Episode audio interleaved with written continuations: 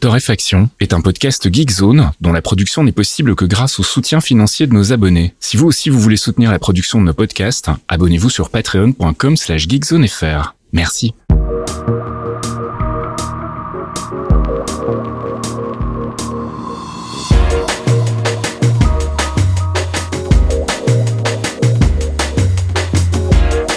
Bonjour Geekzone et bienvenue dans ce 243e épisode de Torréfaction. On se retrouve comme toutes les semaines le jeudi soir pour les abonnés Patreon, le vendredi matin pour les autres avec une select de l'actu de la semaine. Euh, parfois on remonte un petit peu au-delà de la semaine comme vous le verrez tout à l'heure, mais en gros on va dire que c'est l'actu de la semaine. Salut Caf C'est l'actu qui nous a impacté cette semaine. Voilà, présentons les choses comme ça, c'est plus clair effectivement. Ça va bien Écoute, ça va, euh, euh, ça va.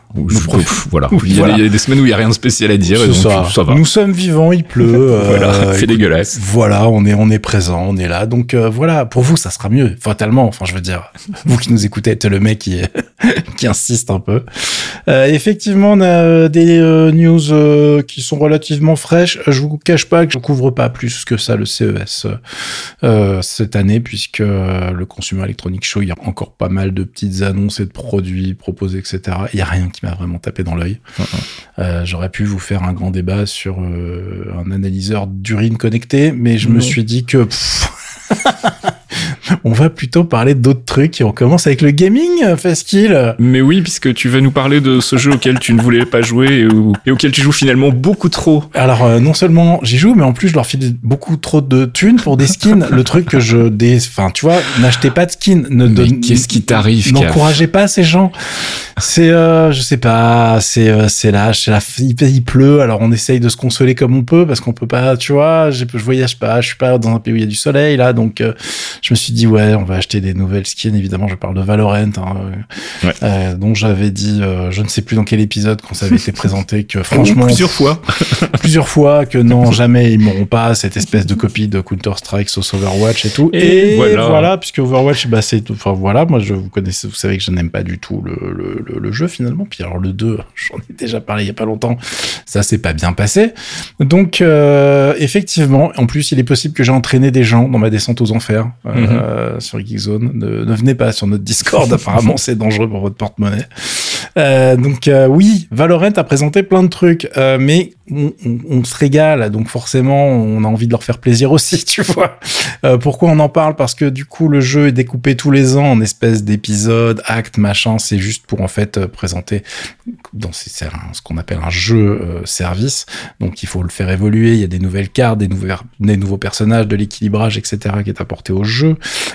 et évidemment des nouvelles skins pour les armes. c'est un autre problème et c'est purement euh, cosmétique. Hein, ça n'impacte pas le gameplay. Euh, mais du coup, je voulais vous linker plein de choses parce que ils ont présenté la nouvelle carte qui s'appelle Lotus, qui est très sympa, euh, avec des portes rotatives, des choses un peu plus rigolotes et interactives que ce qui existait jusqu'à maintenant. Alors attention, hein, ils n'ont pas réinventé la roue.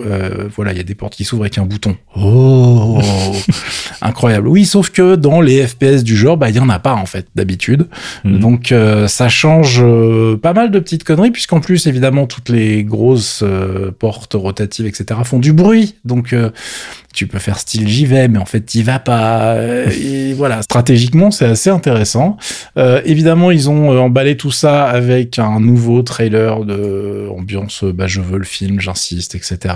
Je vais pas vous la faire à chaque fois, vous connaissez la chanson, qui s'appelle Révélation. Je vous ai linké tout ça. Je vous ai linké la vidéo qu'ils ont fait sur Araxis, qui est le nom du pack de skins qu'ils ont sorti. Car oui, ils font des vidéos sur les packs de skins pour les gens qui se disent mais putain, quand même, ils investissent beaucoup d'argent. Je vous rappelle que KDA, la vidéo League of Legends dont on avait beaucoup parlé à l'époque, -hmm.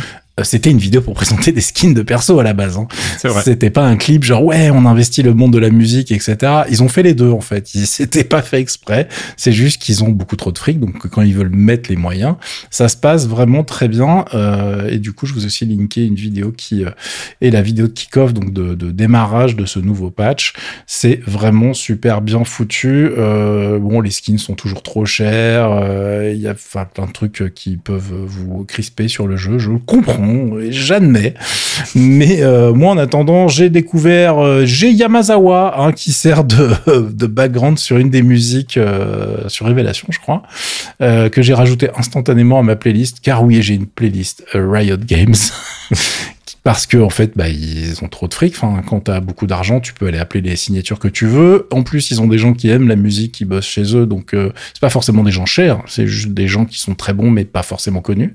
Mhm. Donc, euh, il y a beaucoup, beaucoup de trucs qui sont super sexy. Alors évidemment, quand on est un peu fan de musique asiatique comme moi, on retrouve des signatures rigolotes puisqu'ils ont été euh, la, la, dernière fois, ils ont bossé avec Jackson Wang, qui est un, un mec qui vient du monde de la K-pop à la base, mais qui est full carrière internationale maintenant et qui Donc il y a beaucoup, beaucoup de choses rigolotes. Si ça vous intéresse, bah, demandez, je vous linkerai ça sur le forum. Voilà, il n'y a pas de souci, parce qu'il y a une playlist officielle, mais l'ordre me plaisait pas. Donc évidemment, j'ai refait la mienne comme un gros relou. Et comme ça, ça me permet d'enchaîner. Je te coupe la parole, mais comme ça, je te le fais direct, mon petit Faskill. Euh, écoute, euh, vas-y, fais-toi plaisir. tu me dis quand t'as besoin de moi. je t'appelle, t'inquiète pas. Mais parce qu'en fait, il y a effectivement un drama autour des vidéos. D'habitude, toutes les vidéos Riot, c'est genre, oh, c'est extraordinaire, c'est fabuleux. Mais ils ont mal habitué les gens, tu vois. Donc c'est pour ça que là, ils ont présenté le trailer pour euh, la nouvelle saison de League of Legends 2023 euh, instantanément, les gens ont fait qu'est-ce que c'est que cette merde Ah oui, carrément. ah oui, non mais les gens ont fait genre, enfin, faut aller voir les commentaires sur YouTube, c'est délicieux. Hein. c'est genre, euh, oui, alors effectivement, Riot, cette boîte qui aime notre argent, mais qui veut juste notre thune et qui fait plus rien pour nous. En, gros, tous les fans de League of Legends un peu relous étaient en mode genre, euh, maman nous a abandonnés, tu vois. un truc de ouf. Donc euh, effectivement, très très loin de la qualité de ce qu'on a eu sur Valorant euh, pour, au même moment en plus, donc forcément les gens ont fait la comparaison. Euh, et bah du coup, Riot est obligé de s'excuser en expliquant ouais, on, a eu des soucis, on a fait ça en se disant que ça allait passer. A priori non. donc on va essayer de faire mieux la prochaine fois. Euh, du coup, je vous ai linké l'article qui résume tout ça euh, chez nos amis euh, de Kotaku. ça m'a fait beaucoup rigoler. C'est surtout effectivement la dichotomie entre le, le côté incroyable de ce qui sort sur Valorant. Les mecs balancent quatre vidéos. c'est incroyable. Il y a, enfin, c'est vraiment super bien foutu. Et de l'autre côté, t'as un papillon qui se balade dans un paysage en 3D généré bof tu, tu sens que les mecs, ils étaient pas, voilà. C'est bon, Roger. Alors oui, je sais, t'es stagiaire, tu viens d'arriver, mais il faut nous sauver là. tu sais faire les papillons. Donc euh, assez, assez triste, euh, mais je, je pense que ça vous fera marrer de, de aller découvrir tout ça. Et puis tu voulais nous parler de Animal Well. Un nouveau jeu qui est annoncé sur Steam, euh, qui euh, en fait a surtout beaucoup beaucoup d'intérêt parce que oui, ça risque d'être très bien, mais là tout le monde en parle. Pourquoi? Parce que c'est le premier jeu publié par une boîte qui s'appelle Big Mod. Et Big Mod, qu'est-ce que c'est? C'est la boîte d'un mec qui s'appelle Video Game Donkey. Euh, si vous connaissez pas, c'est un des plus gros youtubeurs anglo-saxons sur le monde du jeu vidéo depuis des années sur YouTube. Il a plus de 7 millions d'abonnés sur sa chaîne c'est un mec qui pèse un peu dans le game si tu veux, euh, qui est très connu par plein de gens parce qu'il a une voix un petit peu différente euh, de ce que tu as d'habitude et pendant des années plein de gens ont cru par exemple qu'il était noir. D'accord. Oui, parce qu'il a une voix, alors me demande pas pourquoi, hein, mais euh, il y a des mecs qui se disent mais comment ça c'est pas un rappeur black? Alors c'est une vanne en plus maintenant dans son dans sa communauté, hein, donc vous, vous trouverez toujours des vannes là-dessus. c'est le meilleur rappeur black de la de, de, la décennie, nanana dans les commentaires, ça, ça tombe sans arrêt. et bon le mec est un vrai fan de jeux vidéo, il joue à énormément de choses pour ses différentes, pour sa création de contenu en fait. Mhm. Mais derrière, il en a eu un peu marre. Il s'est dit, moi en fait, euh, finalement, j'ai envie d'aider les mecs qui font des jeux cool, euh, et du coup, je vais mettre du pognon, je vais faire, je vais créer ma boîte, etc.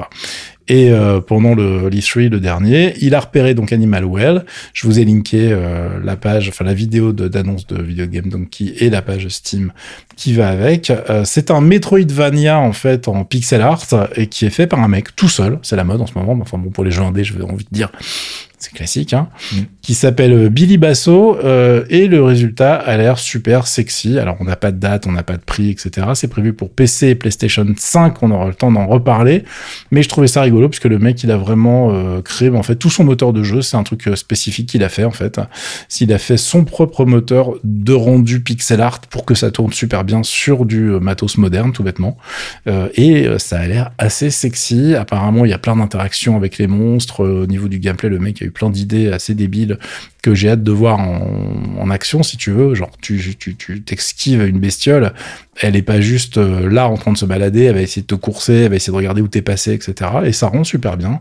Il y a quelques exemples dans la vidéo, mais il n'y a pas grand chose encore pour l'instant. C'était plutôt du teaser. Donc on, on va suivre ça de près, euh, mais en tout cas, Big Mod, j'espère qu'ils vont continuer à investir dans des, dans des jeux un petit peu différents, un peu sexy. Maintenant, euh, c'est pas les seuls à le faire, hein, mais euh, si vous suivez Video Game Donkey comme moi depuis des années, c'est un petit peu rigolo de le voir maintenant bah, s'exposer à la critique finalement, puisque mm. pendant très très longtemps, c'est lui qui distribuait les baffes. Mais bah, là, maintenant, il va faire les deux, donc on va voir comment ça se passe. Et puis un nouveau contrôleur pour PlayStation 5. Le projet Leonardo, effectivement, c'est un contrôleur pour personnes en situation de handicap. C'est la réponse de Sony, en fait, à ce qu'avait annoncé Microsoft. Tu veux dire que pour les débiles qui se cassent la gueule en trottinette et qui peuvent plus se servir que d'un seul bras, par exemple? Voilà, et puis il y a des gens qui n'ont pas eu le choix, en fait, si tu veux, qui n'ont pas essayé de rattraper leur téléphone. J'ai pas vraiment eu le choix non plus en même temps. Hein. Tu n'aurais pas, essayé de rattraper ton téléphone, tu, n'en serais pas là. D'accord, oui, mais c'est les mauvais réflexes, ça. je connais bien malheureusement un demande à mon genou. Euh, mais euh, très honnêtement, effectivement, c'est ça l'idée, c'est d'avoir un contrôleur qui puisse s'adapter à ton handicap de plus de manière possible en fait. Donc ça ne répond pas à une situation de handicap, mais c'est un le projet en tout cas, c'est d'avoir quelque chose que tu puisses customiser en fonction de ta problématique. Bah, Est-ce que c'est un problème au niveau des doigts, au niveau de la main, au niveau de la de la de de l'amplitude des mouvements du bras, etc., etc. Donc euh, ça a une gueule un petit peu particulière c'est-à-dire que c'est un espèce de vaisseau spatial tout rond qui a pas grand-chose à voir avec la manette officielle PlayStation telle qu'on la connaît, euh, mais que vous pouvez entièrement customiser et côté software et côté hardware. Donc euh, ça se démonte, ça se remonte, on peut on peut sélectionner les différents types de joysticks qu'on veut mettre dessus, euh, où on veut positionner les boutons, etc., etc. Il y a beaucoup beaucoup de choses. Je vous ai linké la page du projet du blog PlayStation qui est assez complète avec une vidéo qui présente le produit. et bon, ça a l'air assez avancé, mais on n'a pas de prix, on n'a pas de date. C'est évidemment la réponse de Sony euh, à la manette Xbox adaptive qui est dispo en France depuis un petit moment à 90 euros, euh, qui avait été présentée euh, et qu'on a attendu longtemps aussi avant sa disponibilité en magasin. Mais là, tu vois, Sony, ils sont quand même bien, bien en retard puisque le produit Microsoft, il est dispo depuis 2018. Donc on va voir combien de temps ça prend à Sony pour bah, présenter son projet, puis s'il est mieux finalisé, s'ils ont profité de ce temps pour avoir un truc un peu plus sexy. On verra bien. Et puis c'est l'heure des chiffres pour Ubisoft. Hein. Ça s'est super bien passé pour leur euh, conférence. J'ai cru comprendre. ouais, leur petite conférence d'annonce des résultats du troisième trimestre. Euh, d'habitude, j'en parle pas forcément de ce genre de choses, mais là, j'en parle parce que, bah, euh, franchement, ils m'ont fait rire. Alors, je vous link la news de Factor News qui m'a beaucoup fait rire aussi, euh, qui euh, est pile poil dans mon sentiment parce que les mecs étaient en mode genre, oui, le contexte mondial, c'est pour ça qu'on n'a pas gagné d'argent. J'ai vu passer le, le, une des citations de, de Yves qui disait en gros bon les petits gars va falloir bosser maintenant. ouais, c'est un peu ça parce qu'en fait ce qui se passe c'est que euh, bah il y avait pas de jeu les mecs. Eh bah oui il y avait pas de jeu. Alors bizarrement, quand tu sors pas de jeu ou que tu sors des merdes euh, ou des trucs réchauffés, bah forcément, ça se passe pas bien. Donc c'est exactement ce qui est en train de se passer pour Ubisoft, qui découvre incroyablement que bah quand tu fais pas ton travail, tu ne gagnes pas d'argent mmh. euh, et que en plus les trucs qu'ils ont balancés, qui sont des, des, des licences réchauffées, euh, bah, cette année, ça a pas sauvé la caisse. Hein. Le Just Dance 2023, euh, c'était pas le truc qui faisait rêver les foules, faut pas être déconné. Euh, Mario and Rabbids Spark of Hope ça a sous-performé, comme on dit dans le business. Euh, mais bon, voilà, c'est pas intéressant. Faites des jeux, ressortez vos vraies licences et puis faites des vrais trucs avec. Hein. On attend toujours du Splinter Cell un peu quali. Vous avez du Prince of Persia, faites, faites des choses avec. Et en attendant, il y a Skull and Bones, leur jeu de pirates dont j'ai rien à foutre, mais de ouf, parce que moi, les pirates, ça me parle pas du tout, euh, qui est encore repoussé. Donc là, il y a quand même tentative de, de Duke Nukem hein, au niveau du record. c'est que ça fait partie maintenant des jeux qui commencent à avoir un sacré joli retard. Euh, il est prévu maintenant pour l'année fiscale 2023-2024. C'est très large et puis bon, bah, ils pourront toujours le reculer. Mais bon, vu que les prévisions sont toujours pas bonnes, euh, puisque là, ils s'attendent encore à une baisse de 10%, euh, et que bah, les jeux en développement n'étaient pas à la hauteur, a priori, ils ont flingué en plus deux projets qui étaient non annoncés. Donc ça se passe très bien en interne, j'imagine. Hein. Et j'espère, j'espère, j'espère que le, bah, qu'ils vont un peu reprendre le chemin du succès, parce que mine de rien, ça reste une boîte française qui nous a filé des licences super sexy. Mmh. Euh, mais là, en ce moment, ça se passe pas très bien. Euh, bon, je donne euh, évidemment pas longtemps hein, pour qu'on ait des rumeurs d'OPA ou de trucs comme ça qui commencent à recirculer, euh, puisque les rumeurs de rachat, bon, déjà ils ont ils ont essuyé plusieurs essais, donc euh, je serais pas euh, étonné qu'un de ces quatre ça tombe. Hein. mais il va falloir des jeux pour résister. Donc faites-nous des bons jeux s'il vous plaît, merci. Allez, on passe du côté des apps avec un petit coup de quoi mélancolie pour toi? Pas du tout. On est en plein dans 2023, mec.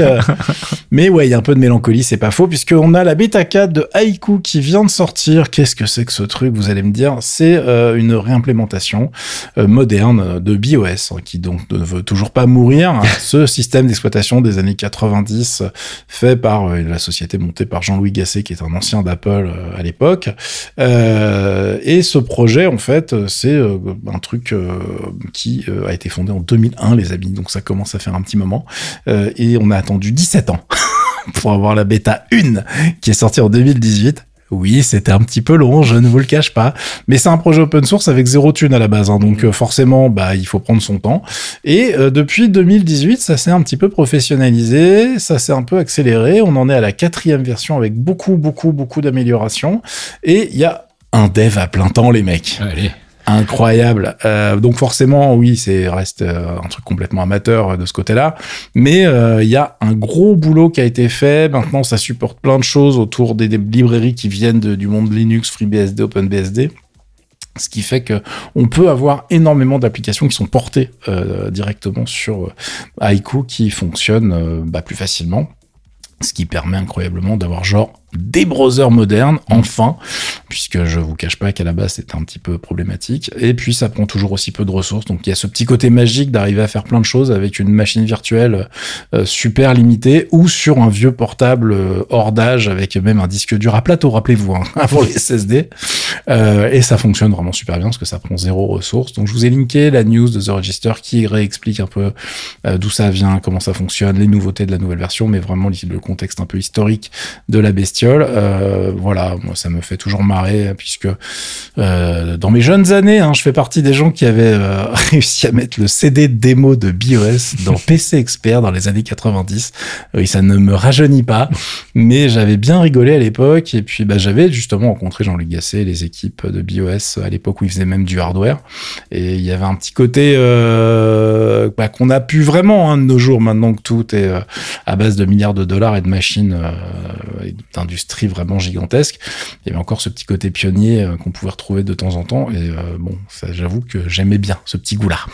et puis tu voulais nous parler aussi de El Pintador. El Pintador, le peintre en espagnol, les amis. Euh, une application qui est sortie en décembre, qui est éditée par Xibon, qui est une société de Miguel de Icasa. Et ben, on reste du côté de Linux puisque c'est le mec qui a fait Xamarin, Mono, Gnome. Enfin, il a fait, il a lancé les projets. Hein. Gnome, Mono, c'est des trucs qui sont hyper utilisés aujourd'hui, qui sont hyper important dans le monde Linux. C'est euh, une application Epintador qui permet en fait de faire euh, du stable diffusion, donc d'avoir de, de, générer des graphismes avec le moteur d'IA de stable diffusion qui fonctionne euh, bah, très bien puisque c'est une appli, on va dire enfin un petit peu sexy, mm. hein, enfin un peu facile à utiliser et avec plein de tutos à l'intérieur pour vous apprendre justement à euh, bah, faire vos requêtes correctement en fonction de ce que vous voulez, comment paramétrer l'application, etc. Et puis bah, l'application est juste jolie quoi. C'est pas un truc euh, de, super nerd, c'est un truc qui est un peu packagé. Pour l'instant, c'est entièrement gratuit puisque ça a été lancé en décembre et c'est encore en bêta en fait enfin, une sorte de bêta ouverte.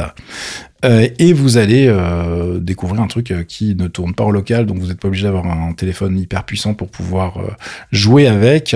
dans la, c'est assez différent de DrawSync de ce côté-là, dont j'avais déjà parlé, mais qui lui, enfin, cette application voulait vraiment faire tourner la chose en interne sur vos téléphones. C'était un peu le défi que le mec s'était fait, c'est parce que lui, il voulait, il, voulait un truc comme ça. Mm. Là, on parle d'une boîte qui a comme but, comme objectif à terme de faire du business. Donc, je sais pas quel sera le modèle économique, mais en tout cas. Euh, pour l'instant, c'est gratos, vous pouvez jouer avec, c'est assez rigolo à utiliser. Je sais, il y a tout un débat hein, autour de la génération d'images euh, par moteur d'IA, etc., le machine learning, tout ça, tout ça. Nous, on parle du jouet, voilà. Le reste, euh, je laisse aux autres personnes qui ont du temps et de l'argent pour écrire sur le sujet. Voilà. Allez, on passe du côté de la culture et je voulais vous parler de deux documentaires. Alors, je sais, c'est pas des documentaires très récents. Enfin, il y en a un qui date de 2021 et l'autre de fin 2022, donc ça va encore. Mais j'ai l'impression qu'ils ont popé il y a pas très longtemps sur Disney+. En tout cas, je les avais pas encore vus. Et euh, bah voilà, comme on le disait tout à l'heure en ouverture, hein, parfois on fait un petit peu aussi euh, de, de, la curation d'actu, de choses qui datent d'avant, mais qu'on a découvert cette semaine.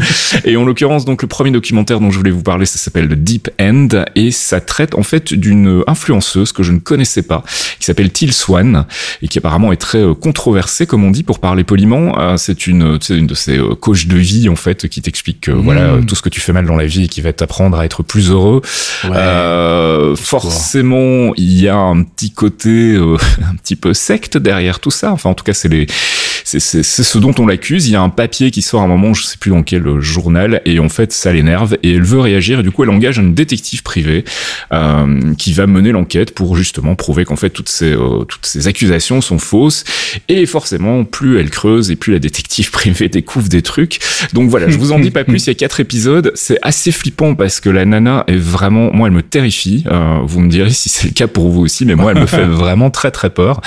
Et donc oui, on est vraiment pour moi dans le culte euh, qui euh, ne donne pas son nom, mais voilà, c'est un, documentaire assez intéressant, d'autant plus que je ne connaissais pas cette nana qui visiblement est quand même très très très populaire sur euh, YouTube notamment, et puis elle se fait visiblement un max de thunes.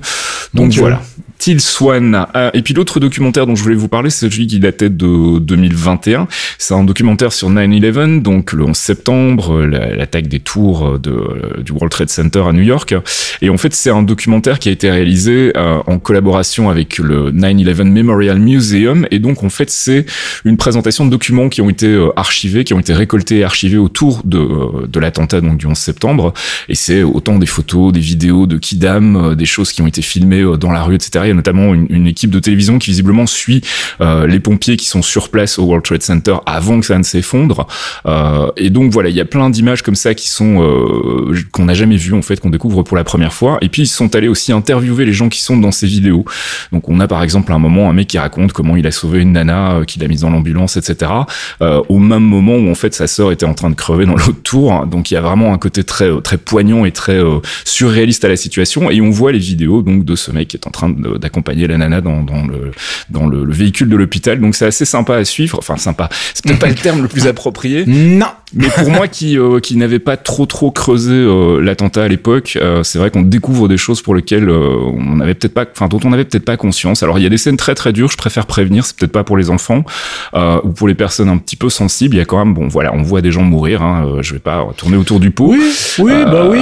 On se rappelle qu'il y a des gens qui ont sauté par la fenêtre parce que bah, ils étaient dans une pièce encerclée par le feu donc ils n'ont pas trop eu le choix. Et donc voilà, il y a plein de choses un petit peu. D'ailleurs, ils préviennent en, ouverture du documentaire. Donc c'est en six parties, c'est disponible sur Disney et de Deep End, c'est en quatre parties c'est disponible aussi sur Disney Voilà. Et toi, tu veux nous parler de choses un petit peu plus joyeuses Oui, enfin et puis de business aussi, hein, parce que je crois que vous connaissez. Il y a la série The Last of Us qui va débarquer en France sur Prime Video, surprise, puisqu'à la base, euh, sur tout le reste de la planète, ça va sortir chez HBO en fait. Euh, mais il y a des, euh, des deals un petit peu bizarre chez nous. Il y avait des contrats entre HBO, Canal, OCS, etc. qui sont arrivés à terme. Et euh, pendant les renégociations, Amazon a joué un petit peu des coudes et euh, a réussi à récupérer la chose en exclu sur Prime Video gratos sans abonnement supplémentaire. Euh, donc euh, on est content puisque The Last of Us, a priori, c'est une excellente adaptation euh, en série télé du jeu vidéo du même nom. Les critiques, en tout cas pour l'instant, sont très bonnes. On n'a pas vu, en tout cas moi j'ai pas vu le moindre épisode pour l'instant, donc ça sort le 16 si je ne dis pas de bêtises chez nous. mais c'était en fait aussi un move, marketing de la part de Amazon Prime et de HBO, puisqu'en fait va y avoir, enfin de HBO, la maison mère Warner, puisque finalement en fait ils vont nous balancer un petit pass Warner payant en 2020 Mhm. à partir de mars sur Prime Video justement. D'accord. Euh, et du coup, ça va donner accès à, bah, toutes les chaînes du, du, bouquet Warner, puisque pour l'instant, il n'y a pas de service de streaming Warner en France. Euh, mais ça va peut-être arriver, histoire de compliquer encore la situation. ouais, ou pas, parce qu'en fait, euh, bah, je sais pas, j'étais justement en train de me dire que c'était bien pour Amazon, ça allait un petit peu renflouer leur catalogue qui était quand même un petit peu triste. Mais d'un autre côté, Warner, on faut pas oublier non plus que c'est les mecs qui sont en train de liquider série après série et film après film pour des raisons fiscales, donc je sais pas s'il va rester grand chose au final. Bah ouais, donc je sais pas comment ils vont se démerder, mais en attendant, effectivement, on récupère pas mal de trucs. Il y a Adult Swim, il y a Toonami, euh, il y a euh, dessus, on a des trucs, un Ricky et Morty, en fait, ils sont dispo. ça va permettre d'avoir accès à Eurosport 1 et 2, euh, qui ont les droits pour les JO de Paris en 2024, hein, tu vois, comme, bon, voilà, ça va, ça va, ça va motiver un petit peu les gens, j'imagine. Il y a le Discovery Channel, il y a le Cartoon Network, il y a CNN, donc il y a, il y a quand même pas pas mal de choses. Et au niveau HBO, il y a des nouvelles séries, mais il y a aussi le back catalogue mm. avec euh, bah, euh, Game of Thrones, ce genre de choses qui est pas forcément facile à, à voir sous la main. Euh, donc ça risque quand même d'intéresser de, de, pas mal de monde. Là où les chaînes françaises commencent à mal le vivre, c'est qu'en fait Amazon, coup sur coup, en l'espace de quelques années, ils ont aussi récupéré toute la Ligue 1, le football, mm. et ils ont aussi récupéré tout Roland Garros par exemple côté sport. Donc les mecs sont en mode genre, hmm, mais tu commencerais pas à nous saouler, toi, en fait. Donc, euh, plus le côté, euh, la chronologie des médias, ça gave, et là, je suis d'accord avec eux, ça gave. Euh, donc voilà, ça, ça commence à un petit peu évoluer. La nouvelle interface de l'application fait que c'est un peu moins pénible à utiliser, même si je vous cache pas qu'il y a encore du boulot. Hein. donc voilà, ils prennent leur place, on va dire, en tout cas, particulièrement chez nous. C'est rigolo parce que du coup, Variety, le, magazine dédié aux médias et à tout, ce qui est un peu business, entertainment aux États-Unis, suit vachement le marché français à cause de ses spécificités justement, puisque les mecs sont en mode genre tiens tiens tiens, il se passe des trucs rigolos chez eux euh, mm, mm, mm. avec Amazon. Voyons voyons voir ce qu'ils nous ont proposé. Allez, on passe du côté de la tech et tu voulais nous parler de Shadow Business. Oui, tu te rappelles Shadow? Ah Shadow, oui, ok. Je pensais que c'était un autre truc encore Shadow Business Alors, quand tu l'as écrit avec une majuscule. C'est un autre truc quelque part, mais Shadow donc c'était le PC dans le cloud. Oui, ce qui n'a pas trop bien marché. Alors qui a été racheté par OVH puisque ça marchait super bien, voilà. Euh, il y a eu plein de problèmes, hein, je vous refais pas tout l'historique. Euh, et euh, bon, OVH, ils ont fait leur compte et ils se sont dit, ça coûte quand même vachement de fric de vous mettre des baies pour que vous ayez votre petit PC in the cloud. On va plutôt vendre ça aux gens qui ont plein d'argent, à savoir les pros. Et de fait, l'offre Shadow qui s'allie cette fois avec AMD apparemment pour les centres serveurs et non pas avec Nvidia. donc il y a des gens qui disent que ça va être moins bien, euh, machin possiblement. Je vous avouerai que là, on est sur des solutions pro au niveau des bêtes serveurs qui vont être utilisées, qui euh, bah, me dépassent. J'ai pas regardé exactement ce qu'il y avait, mais effectivement, sur le papier, on est habitué à avoir des serveurs Nvidia qui envoient sévèrement. Et je ne sais pas si au VH, euh, ils ont accès aux toutes dernières nouveautés qui viennent d'être présentées par AMD, tu vois. Mm. Donc, euh, qu'est-ce qu'ils vont mettre derrière Je ne sais pas exactement. En revanche, ce que je sais, c'est que les offres de l'accès anticipé, nommées Spark Aurora Lightning. Euh, J'aime beaucoup, tu vois, ça te vend un peu de rêve. Euh, bah, ça va de 89 à 169 euros par mois. Ouch. Donc forcément, là, il faut vraiment en avoir besoin. Alors attention, hein, derrière ça, il y a quand même des offres un peu sympas. On a par exemple sur l'offre, euh, je vais vous carrément vous parler de la plus chère, hein, comme ça sera plus rigolo. La Lightning à 169 balles. On est sur du CPU Xeon à 3,3 à 4,5 GHz, 12 V-Core, 32 Go de RAM, euh, une RTX 6000, 24 Go de VRAM. Oui, en fait, ils ont pris les dénominations du truc du serveur. En fait, ne cherchez pas cette carte pour l'acheter, pour la mettre dans votre PC évidemment. Et 500 12 Go de stockage SSD et que tu pourras payer encore plus d'argent pour avoir 5 Tera supplémentaires. J'ai pas osé regarder les prix, je crois pas que ça soit disponible de toute façon là tout de suite. Et ça va tourner avec euh, la licence est incluse dans le prix, je vous rassure, ça va tourner sous Windows Server 2019. Donc euh, si vous avez besoin de machines dans le cloud, bon ça existe, c'est pas donné, euh, mais j'ai l'impression que bah on est en train d'un peu d'assister de, de, à la fin quelque part de la de l'offre grand public. Mm. Euh, les Shadow PC sont toujours dispo. Euh, il y a toujours les les, euh, les offres sont en ligne. On est toujours sur des offres qui sont à 30 balles environ euh, par mois. Mais si vous allez voir les pages, vous allez voir qu'il y a beaucoup moins d'informations. Mais j'ai pas l'impression que ça soit vraiment leur priorité de vous donner accès à ces machines-là. On est quand même pas sur des pages qui sont ultra détaillées. et si on regarde un petit peu les dernières déclarations du côté d'OVH, qui a fait une boîte. Hein. Enfin, c'est pas je dis OVH depuis tout à l'heure je vais me faire engueuler par il y a des gens qui vont faire ah c'est pas OVH car oui c'est une boîte séparée mmh. mais fait par le même fondateur ok Excusez-moi, pardon. Je, je, je, précise à la fin. Comme ça, j'espère que les gens qui avaient commencé à taper leur message se sont arrêtés instantanément. Ils sont là, genre merde, j'ai perdu mon temps, il était au courant. Ah, j'ai failli l'avoir. Euh, ah là là, oui, parce que j'ai, en plus, je m'étais fait avoir la semaine dernière, parce que j'ai, j'ai fait, euh, j'ai dit underclocking à la place de undervolting. exact.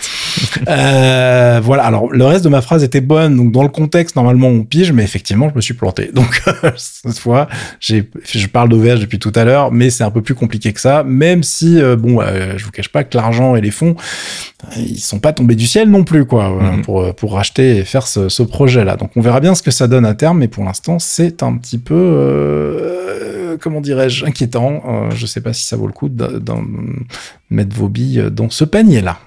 Et puis on a appris cette semaine le décès du papa de la Sun Blaster. Ouais, Sim Wong Hu, euh, dont on est obligé de parler puisque c'est quand même le mec qui a créé Creative Technologies, mhm. qui est la boîte qui a fait euh, bah, vibrer euh, littéralement nos machines pendant très très longtemps puisque la Sound Blaster, lors de son 30e anniversaire, et oui, en 2019, hein, ça nous rajeunit pas, ils en avaient vendu quand même 400 millions.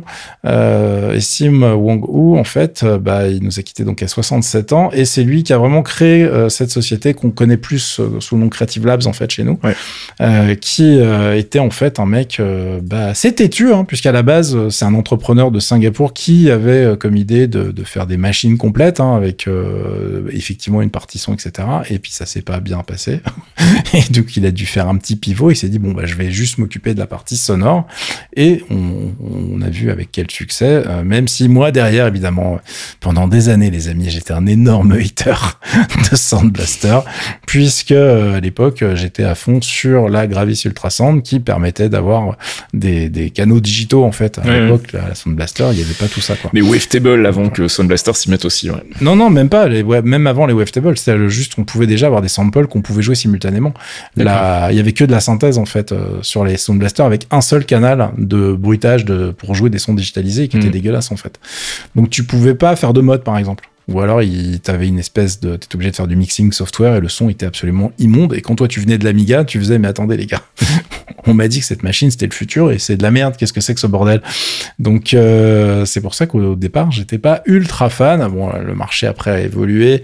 Il y a plein de choses qui se sont passées. Je vous ai linké un papier de The Verge qui revient euh, sur sa carrière et sur les différentes cartes un petit peu euh, du marché. Alors c'est, ils ont pas fait un truc historique, hein, mais il y a quand même quelques pointeurs si vous voulez faire plus de recherches. et puis apparemment, euh, sa disparition a été soudaine et inattendue dans le sens où euh, il a rencontré encore des gens du business euh, il y a deux semaines. du coup, je ne sais pas, on n'a pas les raisons de son décès, mais en tout cas, le fondateur de Razer, qui l'a rencontré il y a juste deux semaines, était très choqué d'apprendre sa disparition, puisqu'il parlait vraiment business encore très très récemment. Ben, pour l'anecdote, moi j'ai encore une Sound Blaster dans ma machine, hein, puisque c'est la carte qui me sert à envoyer du son vers ma télé.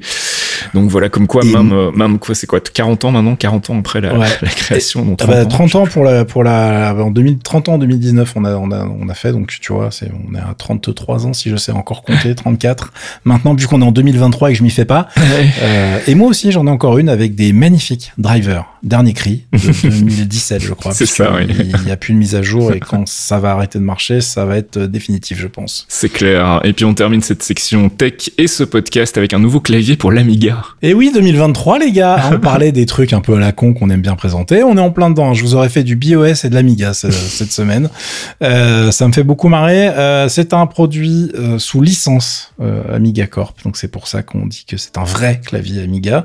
je rappelle que le mec qui a les droits là-dessus et qui donne son approval ou pas, mhm. c'est un Italien maintenant. Oui, je sais, c'est un petit peu bizarre, mais c'est le monsieur qui a aussi les droits pour sortir les émulateurs officiels, même s'ils sont basés sur des travaux open source. C'est compliqué tout ça. Hein. voilà, c'est un petit peu fumeux le monde de l'Amiga en 2023, je vous le cache pas. Euh, et donc ce clavier a été présenté sur une chaîne que j'aime beaucoup, euh, avec un monsieur rigolo qui s'appelle Neil et qui présente énormément de vieux matos, qui a ouvert son mini musée en Angleterre, etc. Donc je vous ai linké ça. Euh, bon, il en dit pas de mal parce que bah lui les claviers c'est pas non plus son dada et puis il trouve ça rigolo d'avoir un clavier Amiga etc donc moi je voulais en parler pour vous dire n'achetez pas cette merde. Merci beaucoup. Euh, c'est un clavier avec euh, des switches MX Brown vendus plus de 150 balles euh, parce qu'il y a deux touches euh, labellisées Amiga et un logo Amiga sur le bordel. C'est un clavier de chipos avec un truc intégré. Enfin, je pense que le clavier lui-même, il doit coûter 30, 40 balles, tu vois. Donc, euh, on trouve des claviers mécaniques aujourd'hui qui ont exactement la même gueule, mais qui ne sont pas brandés Amiga, j'avoue, à des tarifs bien inférieurs, avec une qualité de fab, à mon avis, supérieure. Donc voilà, on est typiquement dans du produit qui sort sur la vague de nostalgie actuelle. Ne vous faites pas avoir, c'est pas très intéressant. Euh, maintenant, vous êtes prévenu. Si vous avez quand même envie de l'acheter, vous faites ce que vous voulez avec votre argent. le mec qui vous parle a bien acheté des packs de skins à 70 balles. Qu'est-ce que vous voulez que je vous dise?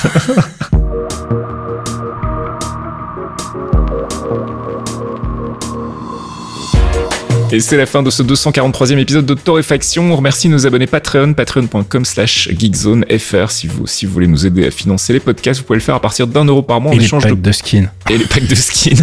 en échange de quoi, nous, on vous file du contenu exclusif comme la pause comics d'Archeon ou encore le podcast où on relit nos vieux magazines joystick mémoristiques dont on va bientôt enregistrer un quatrième épisode. Ça fait pas 50 épisodes qu'on dit qu'on va pas tarder à faire le quatrième épisode, dis-moi. Si, mais peut-être que les gens ont oublié alors. Ah d'accord, ok, ok, ok, ok, pardon. Excusez-moi, j'ai rien dit. Allez, on se retrouve la semaine prochaine. Bon week-end à tous. Ciao. À plus. Un podcast signé Faskill. Faskill.com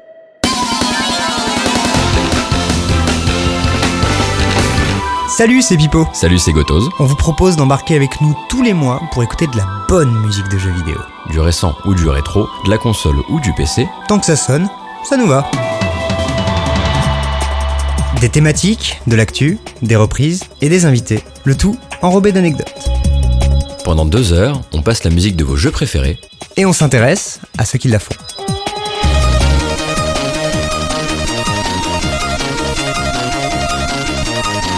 Les démons du midi, c'est tous les derniers mercredis du mois sur geekzone.fr.